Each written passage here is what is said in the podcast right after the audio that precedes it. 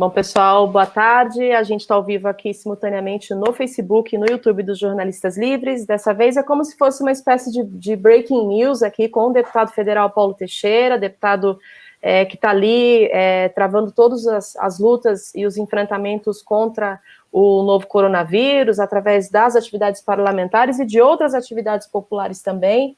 Paulo, quero já te agradecer de antemão a dedicação de vir aqui falar com o público dos jornalistas livres sobre um tema tão importante e que, é, com certeza, dentre outros, outros, outros, outras pautas que vão tramitar na Câmara Federal e no Senado nessa semana, tende a ser um dos mais quentes, não é? E que podem mexer, inclusive, com, de novo, o nosso direito é, e a nossa democracia. Boa tarde, Paulo, e agradeço de novo por você estar aqui com a gente. Boa tarde, Kátia. É um prazer participar do seu programa e desta transmissão dos jornalistas livres, essa instituição poderosa e fundamental para o Brasil. Paulo, eu queria começar já indo mesmo direto ao assunto. As pessoas estão bem preocupadas com essa questão que é colocada pelo, pelo Daniel Silveira ali, é, esse deputado federal é, que vem gravando, inclusive, vídeos de ameaça ao direito de se manifestar. É, e agora a gente viu, lemos aqui, é, um decreto não é, que é, altera aí o, o projeto de lei da lei antiterrorismo. Esse é um assunto assim um pouco mais delicado até para a gente conversar, mas eu queria que a gente se focasse realmente nessa alteração da lei 13260 de março de 2016, que é, pretende aí tipificar os grupos antifas, é assim que está no texto, e aí tem um parênteses antifascistas, por extenso, como organizações terroristas, não é? Queria que você falasse um pouquinho sobre é, esse decreto e o que, que você tem visto, é, como é que está esse debate na, na, Câmara Federal, enfim, ali no Congresso Nacional, sobre esse tema, depois de, das manifestações, não é, que a gente é, teve nos últimos dois ou três dias, ontem em Curitiba, domingo São Paulo em outros lugares. Bom, Kátia, esse, essa proposta de lei é como se você é, tivesse é, criminalizado o santo por combater o mal. É, São Miguel é aquele que é, lança, né, a, a, ele, ele usa a lança contra o mal, contra. Então é como se você dissesse: aqueles que estão combatendo o mal vão ser criminalizados. Ora, o movimento hoje, que esse deputado Daniel faz parte, ele está sendo investigado pelo cometimento de crimes. Ele está sendo investigado pelo cometimento dos crimes de formação de uma milícia digital. O que é uma milícia digital? A milícia digital é aquela que pratica crimes contra as instituições democráticas, eles vêm atacando o Supremo Tribunal Federal, eles vêm ameaçando ministros do Supremo Tribunal Federal, eles ameaçaram o ministro Celso de Mello, ameaçaram o ministro Alexandre de Moraes, ameaças de natureza física. Né? Eles também, é, além de atacar o Supremo Tribunal Federal, atacar os ministros do Supremo Tribunal Federal, tentam constranger os ministros Supremo Tribunal Federal, eles recentemente promoveram um ato em frente à casa do ministro Alexandre de Moraes. Ao mesmo tempo, eles caluniam né, é, autoridades, eles propõem o fechamento das instituições, eles querem fechar o Supremo Tribunal Federal, eles querem fechar o Congresso Nacional, eles propõem a o, a instituição do ato institucional número 5, fechamento do, do, do, do Congresso, cassação de deputados, de, de militantes, de sindicalistas, e, além disso, prisões, torturas. Então, quem está praticando crime são eles, esse, deputado Daniel, ele devia ter vergonha na cara, né? porque ele está sendo investigado pela prática de crimes. Não é só uma milícia virtual, né? é uma milícia que também se utiliza de armas. Muitos deles já apresentaram armas nos vídeos. Eles vêm de uma escalada armamentista também, de compra de armas, de compra de munições, né? E eles estão nesse movimento dizendo que vão dar um golpe. Vejam, não estou aqui sendo leviano. O filho do presidente da República disse que não se tratava do que, mas do dia. Enfim, ele já estava marcando um dia para dar um golpe de Estado no Brasil.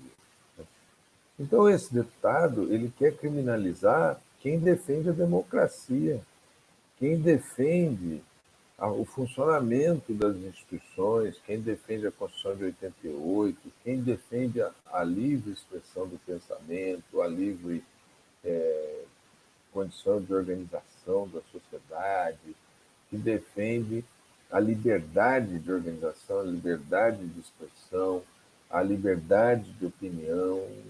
E essas são conquistas da humanidade. Né? Por que, que essas conquistas da humanidade? Principalmente com a Carta dos Direitos Humanos de 1948, que nasceu pós Segunda Guerra Mundial, e, vamos dizer, o grande monstro da Segunda Guerra Mundial foram os regimes nazistas da Alemanha e fascista da Itália. Né?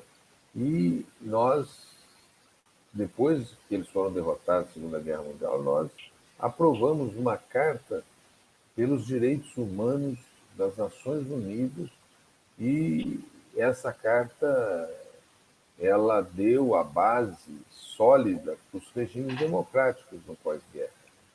O que, que esses caras estão querendo fazer no Brasil? Estão querendo retroceder ao período anterior à carta, é, ao regime nazista, ao regime fascista, que mataram, só o regime nazista, ele matou 6 milhões de judeus.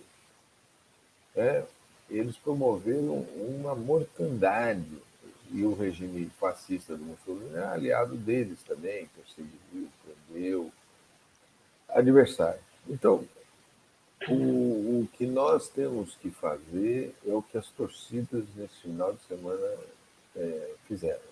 Dizer a eles assim, vocês não passarão. Né? E eles estão muito saídos, né? muito. É, e por conta que eles estão, é, nesse momento, eles têm o apoio do presidente da República. Né? Domingo teve uma cena cômica no Brasil. Um cavalo subiu em cima de outro e foi passear. Né? E, uma pessoa que se utiliza do cargo de presidente da República, de um lado, para é, levar a população brasileira ao risco da pandemia, porque toda recomendação no mundo é fique em casa e ele sai de casa e promove concentrações e ameaça as instituições. Né? E ele coordena esse movimento. Esse movimento é um movimento, se você for fazer uma hierarquia, fazer uma pirâmide, eles estão no topo da hierarquia, o presidente e seus filhos. Né?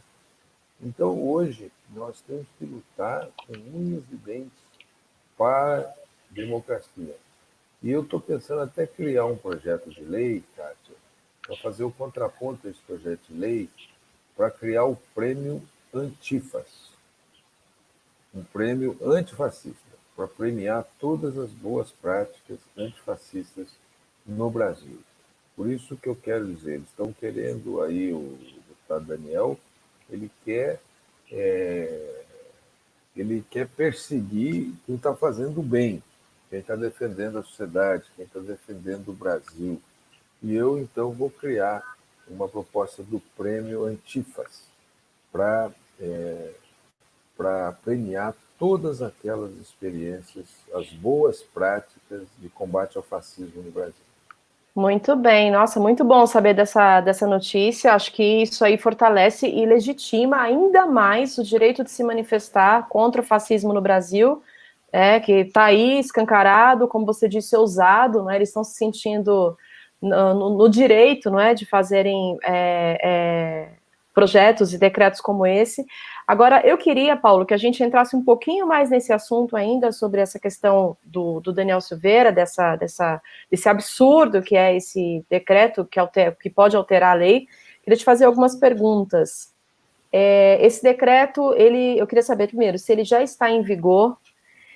Ele tem aqui, eu estou lendo aqui a, o artigo 3 que é a justificativa que ele apresentou, que é a seguinte: a inclusão expressa na presente lei dos denominados, aspas, grupos antifas e similares se faz premente tendo em vista as flagrantes e ilegítimas manifestações públicas de prática de ódio, incitação à violência e práticas de violência propriamente dita sob o falso viés da defesa da democracia, mas que na verdade geram anarquia, dano ao patrimônio público e risco à integridade individual, individual e coletiva da sociedade civil é, todas as condutas absolutamente antidemocráticas e tipificadas na presente lei flagrada na cidade de São Paulo no último domingo 31 de maio de 2020, envolvendo inclusive as famigeradas torcidas organizadas de clubes paulistas. Ele adjetiva muito, não é? A justificativa é muito adjetivada e ele é, conceitua as manifestações, aí é da, do cérebro dele, como antidemocráticas. As perguntas são: Queria saber se esse decreto já está em vigor e quando um decreto, pelo meu conhecimento de é, é, é, regimento parlamentar, quando ele é, é, é, publicado, ele já começa a valer. Queria saber então se está é, em vigor. Queria que você comentasse um pouco essa justificativa que eu acho absurda e o que, que as torcidas organizadas então podem fazer para as próximas manifestações que vão ocorrer certamente agora na, nos próximos finais de semana? Então, Kátia, em primeiro lugar, ela é uma, um projeto de lei provocativo, porque quem está usando da violência no Brasil são eles, são os fascistas. Quantas manifestações em Brasília eles já foram, bateram em jornalista, bateram lá no Rio Grande do Sul, em Porto Alegre, eles bateram em militantes. E agora, nesse final de semana, tinha uma mulher com taco de beisebol na, na Paulista, e aquele taco de beisebol, até onde eu saiba, tinha como propósito bater nos manifestantes pela democracia. Sim. Então ele está invertendo o, os fatos. Eles são os violentos. Quem fala em armar o povo? Bolsonaro. Bolsonaro, naquela reunião ministerial, propôs armar o povo para o povo se rebelar contra prefeitos e governadores que estão fazendo isolamento social para proteger a vida das pessoas.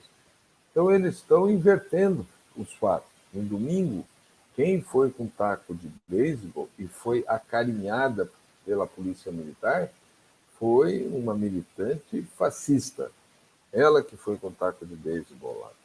E foi ela que provocou essa, essa, esse confronto. Né? E então as torcidas é, que estiveram no domingo estiveram lá protegidas por máscaras e foram num, digamos assim, numa resposta urgente ao ataque contra a democracia. A semana passada teve uma escalada de ameaça à democracia.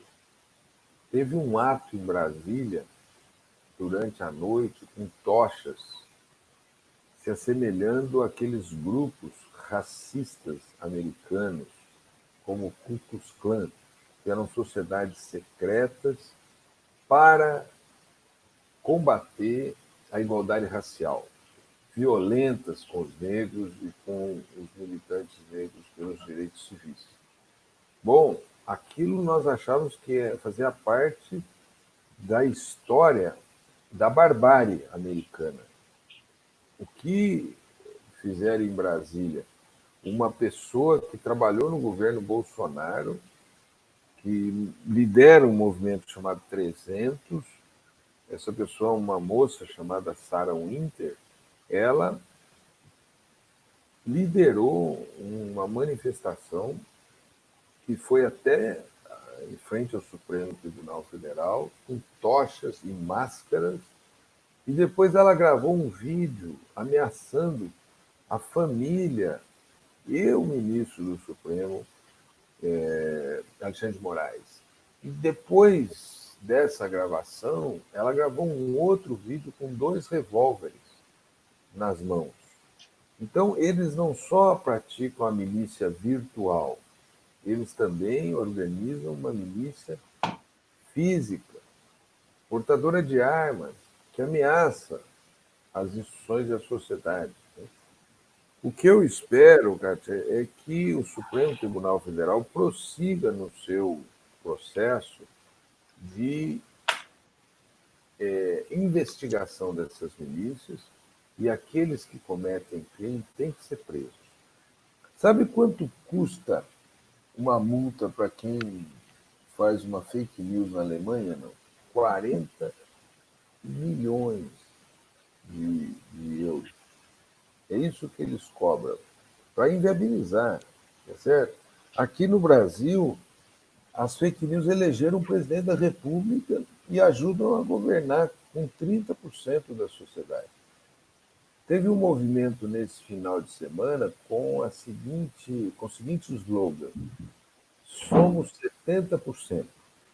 Portanto, a maioria está sendo é, constrangida por uma minoria violenta. A minoria tem que ter os seus direitos à expressão. Agora, ela não pode praticar crimes. E é disso que se trata. Então, esse deputado, eu só teria um nome para defini-lo. Ele é um cínico. Ele é um cínico. E esse projeto de lei não tem valor legal. Ele é um projeto de lei que certamente vai ser rejeitado. Ele não tem como prosperar no parlamento brasileiro, porque, como eu disse, no parlamento brasileiro, esse projeto de lei não tem 70%. Uhum. Se tiver 10%, 15%, é o máximo. Né? Mas ele fez esse projeto de lei como provocação, eles são os provocadores. Esse deputado, se não me engano, foi ele, que foi gravado no Rio de Janeiro, pedindo para a Polícia Militar. Ele mesmo. Reprimir a torcida do Flamengo que estavam com a faixa em defesa da democracia. Ele falou, Paulo, pediu para que. Falou que tinha mandado uma pessoa atravessar a rua, pedido para queimar a bandeira é, do ato, daquela manifestação, e o policial, ele contava isso para um policial, e o policial dizia para ele, aí sim, ou seja, é isso aí mesmo que tem que ser feito. É. Se eu não me engano, esse deputado foi o deputado que quebrou a placa da Marielle. Né? Então, é um deputado fisicamente forte, uhum. truculento, cínico, violento, e, portanto, investigado pela prática de crime. Então, ele que não venha querer inverter os fatos, colocar-se como vítima, já que ele é autor de violência, e querer colocar aqueles que defendem a democracia num outro lado que é exatamente o que ele está, de um grande é, e violento líder de um movimento contra a democracia brasileira. Né? O fato que eles estão acuados, ele, o presidente da República e esse grupo, eles estão acuados porque eles estão sendo investigados. E aí, é importante dizer, Kátia, você é uma pessoa que talvez mais saiba no Brasil, mas eu, eu gostaria de pedir a você a licença para comentar, porque talvez tenha muitas pessoas que estejam nos acompanhando que não conhecem esses fatos. Mas essas fake news, gente, não são militantes. De um lado, tem muito dinheiro empresarial envolvido nisso, tem um, um duto de, de financiamento, esses caras estão ganhando fortunas com essas histórias, são empresários que financiam, vocês vejam, é, dois empresários estão sendo investigados, o, o, esse da Avan e um outro que é o dono da Smart Fit. Exatamente. coincidentemente, ele tem o nome de Corona. Né? Ele, ele, ele é um aliado que coisa, não? do vírus. Né? E esse sujeito que financia as fake news, ele foi beneficiado de um decreto presidencial que dizia que as academias podiam funcionar porque são serviços essenciais. Né? Isso, para quem já frequentou uma academia, sabe que a pessoa que vai para um aparelho é, utilizado por outro pode facilmente contrair o coronavírus, mas ele conseguiu, no meio da pandemia, um decreto protegendo a sua atividade. Portanto, esses dois empresários e outros financiam as fake news. Chegou no Brasil um movimento muito importante que está é, partindo para cima dos financiadores das fake news. Esse movimento é, é santo. Né? Ele, na Europa, diminuiu muito, nos Estados Unidos, diminuiu muito a fonte de financiamento das fake news, porque a gente precisa de dinheiro. Esse povo que faz, é, que difunde fake news, eles difundem através dos, dos órgãos de comunicação deles, mas difundem também através de robôs. Né? Eles não fazem isso espontaneamente, voluntariamente. Eles fazem isso a um soldo alto, pagos por empresários. Isso deve ter uma grana rolando embaixo desses, desses é, é, blogs, sites. Sim. É fundamental. Não é como vocês que fazem isso nos horários livres da, das atividades profissionais de vocês. Eles Exato. são financiados por um dinheiro pesado. E é por essa razão que eu quero dizer o seguinte: eu vou fazer, protocolar um projeto em defesa daqueles que defendem a democracia e estão sendo vítimas dela nesse momento. E principalmente vítimas desse movimento de, esses capangas, né? são os lampiões é, do século XXI. Né? E esses lampiões, eles, é, é, eles é, se utilizam também de pessoas que estão em instituições públicas, de segurança pública. É, às vezes, pessoas estão dentro do judiciário, né? As pessoas estão dentro do Ministério Público, que comungam dos mesmos princípios que eles. Né? E aquela combinação do domingo, lá no Rio de Janeiro, expressou essa visão de um parlamentar que é um miliciano aliado a um policial miliciano. E aqui em São Paulo, é, algum policial daquele que reprimiu as torcidas deve ter é, uma orientação política nesta mesma linha. Provavelmente, Paulo, porque não nada justifica. Eu vou te falar, eu estava domingo cobrindo é, junto com outros jornalistas livres, eu, Cecília Baixa, Laura Capriglione, a gente estava ali na Avenida Paulista, e aí, nesse momento do taco de beisebol, é, eu cheguei, me aproximei dessa senhora, e ela com taco de beisebol, já abraçada pelo policial, eu faço a seguinte pergunta a ela: é, o que, que a senhora foi fazer do outro lado? Da manifestação, do outro lado, lado do que, do, das pessoas que defendem né, a democracia. Ela me respondeu a seguinte, seguinte coisa: é, eu tenho o direito de ir e vir, eu vou aonde eu quiser, e é, de maneira muito agressiva. Inclusive, eu entendi ali pela, pelo corporal dela, eu tenho esse vídeo, a gente vai publicar aqui nos próximos dias é, que se o policial talvez não tivesse ao lado dela, tentando, parece que estava, ela, claro, estava protegendo, mas estava também acalmando, porque ela estava bastante exaltada, ela teria utilizado o taco de beisebol contra mim por eu ter feito aquela pergunta a ela. Eu senti na hora isso. Eu, se tivesse um militante da, de, de uma torcida organizada estava ali se manifestando em defesa da democracia com um taco de beisebol na mão, ele seria preso. É, e ela foi escoltada, com razão, tem que proteger, mas ela tinha que responder, porque é uma arma branca. Então, eu perguntei isso, Ninguém Paulo. vai numa manifestação com taco de beisebol para jogar beisebol, né? Para jogar beisebol. Ela vai fazer a, da cabeça das pessoas a bolinha. Né? Exatamente. É, a gente fez esse questionamento para a polícia ali no momento e eles disseram que não, dá, não era possível, não, não se considerava o taco de beisebol uma arma branca, é, só se ela o tivesse utilizado e aí, é, na prática, o taco de beisebol para agredir alguém. Veja o absurdo dessa, dessa explicação. Né? A questão é, é, eles dariam esse mesmo tratamento se fosse não. do outro lado? É, isso é a pergunta que tem que se fazer. Porque eu certamente, se pegasse algum torcedor com taco de beisebol, ele estaria preso hoje. Eles usariam de todo o aparato repressivo para é, prendê-lo. Né? E, e, diriam que ele era violento e tal. Então, não pode dar dois, dois tratamentos. Né? E o que nós precisamos, Kátia, é o seguinte: é superar esse momento. Eu acho que o único jeito de superar esse momento é afastando o presidente da República. Ele é aquele aluno da classe que não deixa a classe assistir aula. Sabe? Não? É, ele vai bagunçando. Eu, eu sou de um, uma cidade pequena no interior de São Paulo, Águas da Prata, e na minha cidade nós recebíamos alunos expulsos da cidade vizinha.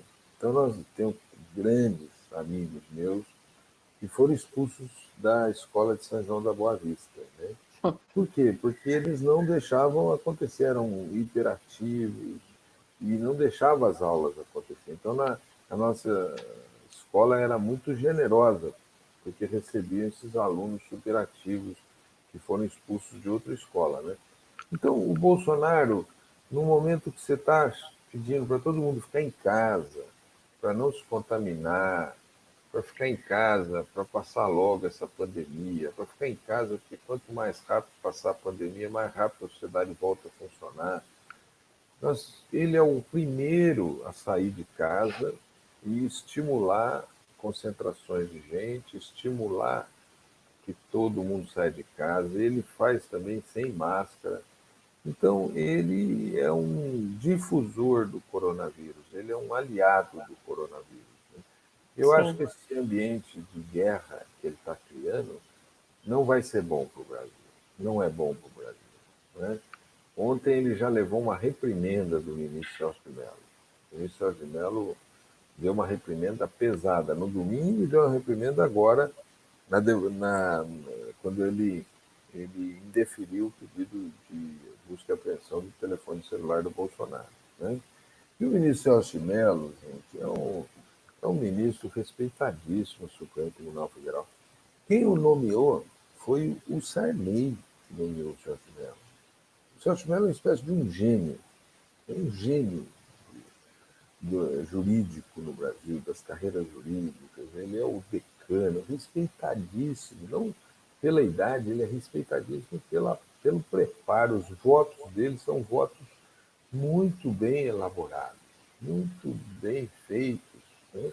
Ele é um mestre que vai ficar na história do Supremo Tribunal Federal. E esses malucos passaram a atacá-lo, aquela biaquices, atacou o Celso Mello de um jeito é, desqualificado. A biaquices acha, como o Daniel também, eles acham que o mandato parlamentar lhes confere imunidade para cometer crime. Não.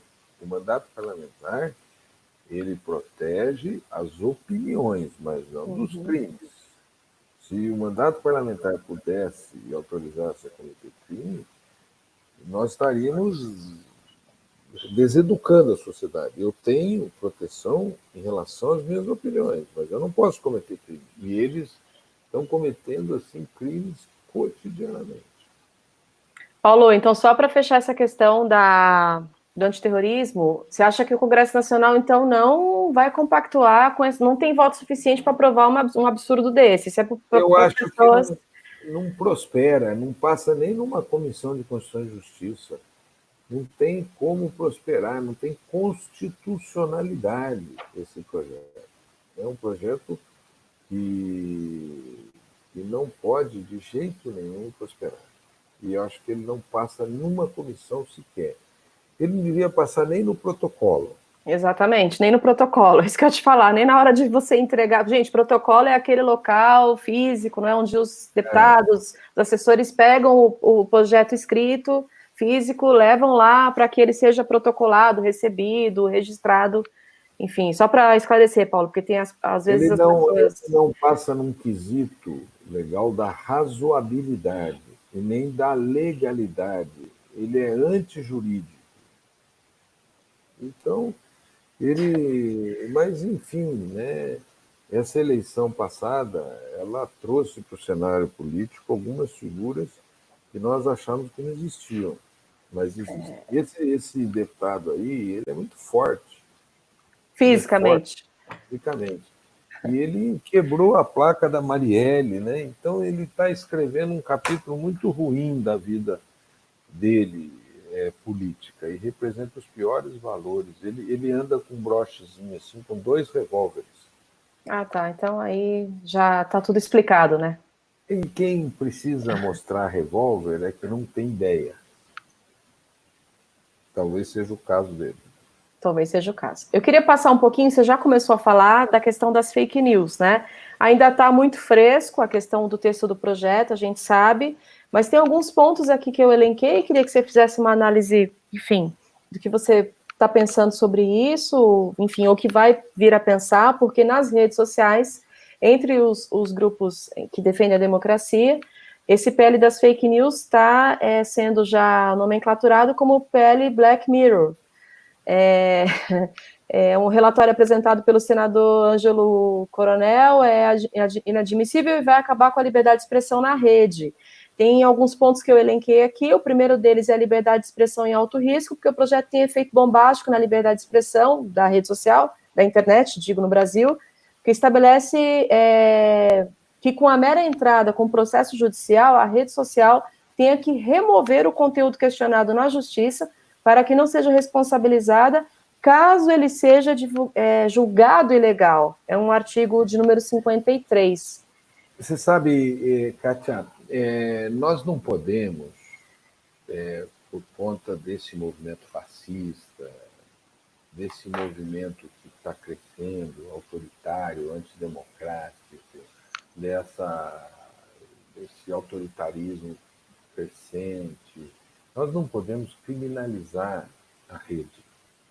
Porque se nós aceitarmos que uh, os órgãos é, e essas, esses é, aplicativos como Twitter, como Facebook, como Instagram, se eles começarem a selecionar o que cada um posta, nós estamos pedindo para eles exercerem uma espécie de censura prévia. Exatamente. Então nós não podemos fazer isso. Nós temos que deixar o seguinte: quem fizer bobagem na rede é igual quem fizer bobagem fora da rede. Se eu te xingar numa reunião, se eu te xingar num artigo de jornal, eu vou responder por calúnia, difamação. Eu já tenho esse crime. E se isso for feito na rede, tem que responder por calúnia e difamação. Eu não posso atribuir a ninguém a função de censor. Tá certo? Agora, quem fizer bobagem vai pagar caro pela bobagem. Nós temos que ter esses mecanismos né, rápidos de investigação para que quem cometer crime responda por ele, não possa se escudar. Né? Então, eu não sou favorável. Quando eu fui um dos grandes é, resistentes, eu, a Manuela Dávila, contra o chamado PL Azeredo, a lei que o Azeredo tinha proposto. E o Azeredo tinha essa proposta. Né? Nós, nós chamávamos do AI-5 digital. Uhum. Né? Tirem as botas da internet. Né? E eu acho que naquela época nós tinha um, uma motivação e agora tem outra. Mesmo sendo contra os fascistas, eu sou contra esse. Nós não podemos deixá-lo prosperar. Não podemos deixar prosperar essa tentativa de botar, eh, de controlar as redes né? e de atribuir aplicativos que façam uma seleção do que pode ou não pode. Né? Quem que, que controla esses aplicativos? É neutro, não é gente que. E se é, um desses aplicativos for controlado por esses fascistas, eles vão então retirar da rede tudo que nós falarmos, né? Então, não justifica, nem no combate ao fascismo, é, fazer um controle dessa natureza. Eu sou contra esse PL, nós, nós temos que fazer com ele o que a gente fez no tempo da Lei Azeredo. Não pedir, não permitir que prospere. Vou falar, Paulo, de dois pontos para o público é, saber. É, quando a gente falou aqui no começo que esse PL é o PL Black Mirror, é, o texto ele cria um sistema em que pessoas darão notas às outras e isso gera prejuízos a quem for mal classificado. É o artigo 14 e 15 desse, desse projeto. Os Como critérios é, é o artigo? De, é o 14 e 15, é o seguinte, ele cria um sistema em que pessoas darão notas às outras e isso gerará prejuízos a quem for mal classificado. Olha, é, é, veja, gente, isso é uma estupidez. É uma estupidez porque hoje em dia se esse processo de classificação, inclusive, é feito por robôs. Né? Então, é, nós não devemos transformar isso em práticas. Né? Nós temos que aperfeiçoar os mecanismos de investigação é, de um lado, o cometimento de crimes, e isso depende do aparelhamento das polícias, de ter equipes boas na polícia, não depende de leis. Em segundo lugar, de detectação de fake news e, ao detectar as fake news, é fazer o combate correto contra elas e, evidentemente, os efeitos dela. Né? Veja, teve uma deputada aí, a Carla Zambelli, que difundiu a seguinte ideia, que tinham, que estavam, que havia um, um, um super é, dimensionamento da epidemia e que nesse superdimensionamento estavam enterrando caixões sem gente dentro. E o que, que começou a acontecer em Manaus? As pessoas começaram a abrir os caixões para ver se aquele caixão correspondia à pessoa, ao familiar que tinha morrido. Né? Uhum. E ao abrir o caixão, infectava a pessoa que tinha aberto o caixão. Tanto é perigoso isso que é, hoje tem até um protocolo para que menos que 10 pessoas participem dos, dos velórios inteiros. Né? Vejam, ela difundiu uma fake news criminosa, porque era um atitude. Ela tem que responder. Ela tem que responder pelo crime. Né? Então, nós temos que ter essa capacidade de investigação e de detectação. Né? Detectar é, de onde vem e as pessoas é, responderem pelo que praticam. Paulo, e vocês... que não tem que mudar o marco civil da internet. É, isso que eu te pedi para você poder falar um pouquinho, né, dessa... Não tem, não tem. Está em jogo. Um... É, nós temos um marco civil moderno e o Brasil não deve mexer nesse seu marco civil. Ele, ele tem uma fonte democrática, ele é um exemplo para o mundo. E nós, ainda que esses que ameaçam a democracia estejam cometendo crimes na internet, nós não temos que mexer no marco civil da internet, nós não temos que avançar o, os poderes estatais sobre a internet, mas sim é, combater aqueles que cometem crime na internet. E, portanto, nós, por isso que nós defendemos a ideia de neutralidade de rede. Né? Nós não podemos permitir que, a, que a, haja um vigilantismo sobre a rede. E você permita nem que a polícia vigie as redes, tampouco você permita que é, as empresas controlem as redes, como que é esse PL. Né? Como queria, eu acho que, que esse PL aí ressuscita a lei Azeredo, que nós matamos em 2009, se não me portanto, há 11 anos atrás. Paulo, é, eu sei que vocês, deputados, estão em sessões virtuais, não é? E alguns têm ido lá ao, Congresso Nacional e tudo. Esses dois assuntos que a gente colocou aqui, eu queria saber se eles são os assuntos mais quentes desse momento da, da, da atuação parlamentar, mesmo virtual ou às vezes presencial, ou se você queria trazer aqui algum outro esclarecimento sobre outros debates que estão rolando. Tem o debate primordial, que é a nossa grande luta pelo impeachment de Bolsonaro. Eu não sei se você quer comentar alguma coisa sobre isso, até para trazer um, um insumo maior para os debates qualificados que as pessoas que defendem a democracia têm que fazer nos próximos dias? Então, Kátia, primeiro dizer o seguinte: esse deputado, é, ao propor esse projeto, ele deixou de falar, como o Bolsonaro também, não fala da pandemia. O que nós estamos cuidando no Congresso Nacional? Nós estamos cuidando de criar o auxílio emergencial. Agora nós estamos hoje votando um projeto que permite com que a mãe tenha filhos, receba o auxílio, ainda que o seu ex-companheiro tenha cometido algum ilícito. Então, nós estamos preocupados em proteger a renda das pessoas, estamos com um projeto de lei, a bancada do PT, para prorrogar até o final do ano, ou prorrogar por um ano o auxílio emergencial. Então, nós temos um foco no auxílio emergencial, nós estamos pedindo para que ele seja pago para um terço da população que não recebeu. Né? É, o Estado tem como avaliar eventuais fraudes e expurgar dessa, desse seu cadastro esses fraudadores, é, mas pagar o auxílio emergencial do povo brasileiro. Nós nos debruçamos semana passada sobre a questão da proteção do emprego. Nós propusemos que o Estado é, protegesse até três salários mínimos integralmente. O, fomos derrotados, o Centrão e o, o bolsonarismo diminuiu esse valor para R$ 1.800 nós agora vamos nos debruçar sobre o valor do financiamento para as micro, pequenas e médias empresas, que esses caras estão desesperados.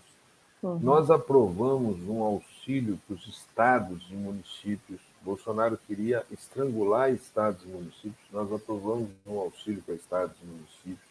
Então, nós estamos focados na pandemia. Né?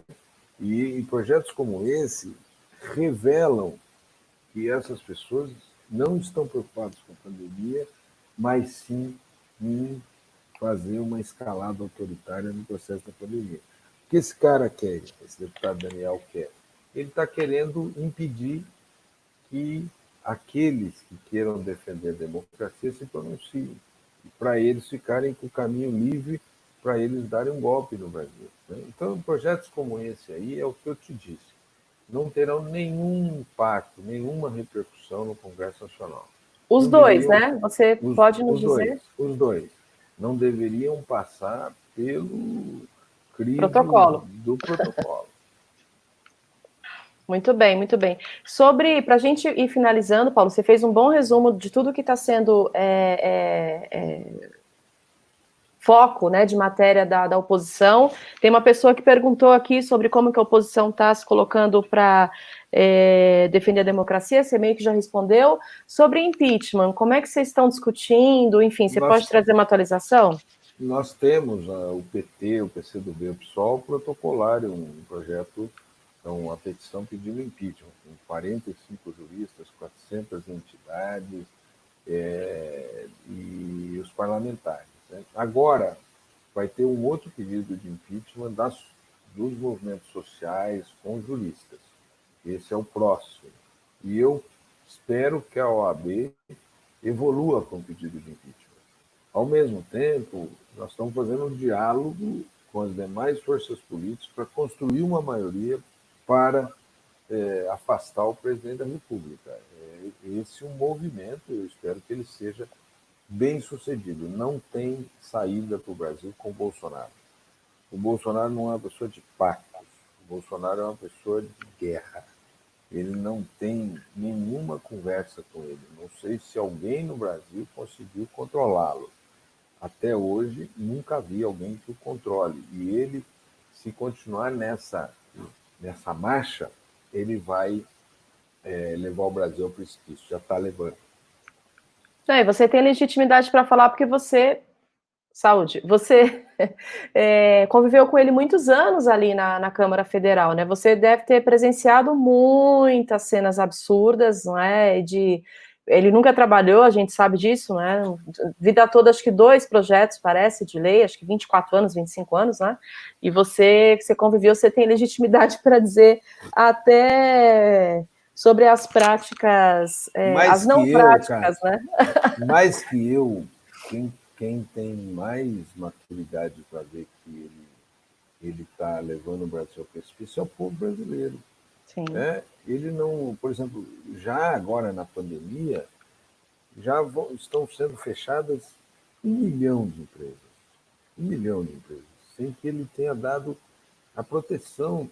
Veja, eles puseram um trilhão de reais para os bancos, os bancos não emprestaram um real para as empresas. Então, sob o governo dele, estão mordendo, estão fechando um milhão, um milhão de empresas. É, as, uh, os cálculos para o desemprego demonstram que o desemprego estava a 12%, deve ir para 24%. Então, nós vamos ter uma grande parcela da mão de obra desempregada, porque ele não protegeu. O que, que os países estão fazendo, o mundo inteiro, Europa, Estados Unidos? Eles estão bancando o emprego formal.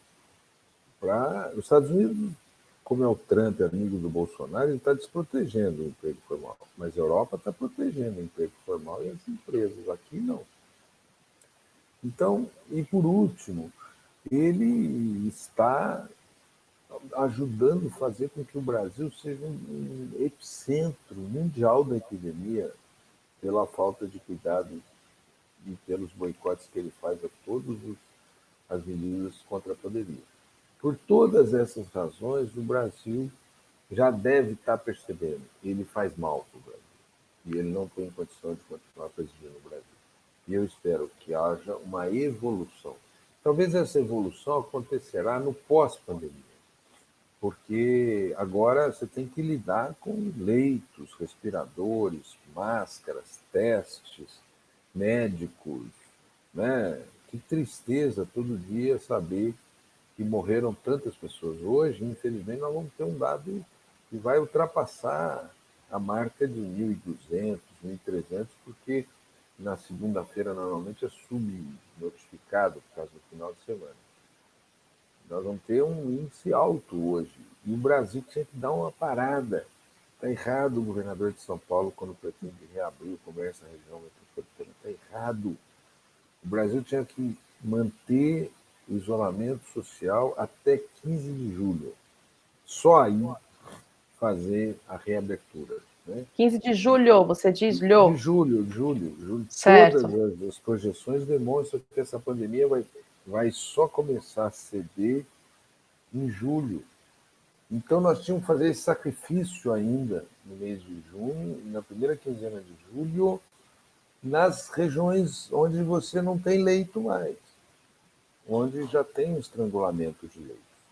Erra o governador de São Paulo quando cede ao senso comum em uma parte do empresariado que, no auge da pandemia, no crescendo da pandemia, fale em abertura. Então, é, esse presidente da República, todos já têm consciência que não dá. Muito bem, Paulo. Eu quero muito, muito te agradecer novamente. Você sempre é um parceiraço dos jornalistas livres. Eu costumo dizer que você é um deputado jornalista livre, porque você Eu às vezes é admirador do jornalista. você, entra desde 13, desde 2013, vocês têm demonstrado uh, uma, uma articulação, uma capacidade de trabalho excepcional, santa, santa. Eu sou admirador de carteirinha. De carteirinha. Vocês iriam fazer uma carteirinha e me dar. Pode deixar. Você já tem essa carteirinha de coração, de mente, ah, então tá, de, precisa, de tudo. Tá. Fica muito tranquilo, tá? Que aqui tá bom. É isso, é assim que a gente faz. Querido, muito obrigada. Volte sempre que quiser. Você sabe que não precisa de convite formal. Eu quero que você depois nos traga mais atualizações depois dessa semana, que deve ser muito quente na Câmara Federal, mesmo de modo virtual, não é? Atualizações sobre tudo que vocês estão enfrentando aí para priorizar as vidas, não é? No enfrentamento ao novo coronavírus, e dizer que é, as pessoas devem compartilhar, a gente estava simultaneamente no Facebook e no YouTube, porque aqui tem várias informações sobre os dois projetos de lei absurdos que estão tentando aí essa semana colocar é, como prioridade acima das vidas na, no Congresso Nacional. O, o do antiterrorismo, do Daniel Silveira, e o das fake news, que é de um outro senador, que eu esqueci o nome agora, mas que, conforme aqui a conversa que tivemos com o deputado federal Paulo Teixeira, não tem chance constitucional, não é, de, de passarem ali nem pelas, pela, pelas comissões, enfim, pelos trâmites regimentais daquele parlamento. Paulo, muito obrigada mais uma vez, te desejo uma boa tarde e uma ótima semana de trabalho aí para toda a bancada do PT, do PSOL, do PCdoB, enfim, para todos os partidos que estão na luta contra o coronavírus. Muito obrigado, Kátia. É uma alegria falar com você. Obrigado também a todos e todos que acompanharam essa transmissão pela página dos jornalistas livres, pela nossa página. Uma boa terça-feira e eu vou agora para a sessão virtual que nós vamos discutir o Profut e vamos ali pedir para proteger os empregos dos trabalhadores nos times de futebol e também dos atletas. Né? Nós vamos dar um benefício para os clubes, que é a suspensão do pagamento do imposto, daquela, daquele imposto atrasado que eles estavam pagando parceladamente. Então, nós vamos dar esse benefício em contrapartida, pedir para que eles não mandem ninguém embora e protejam também os jogadores de futebol, porque ninguém pode pagar por essa crise.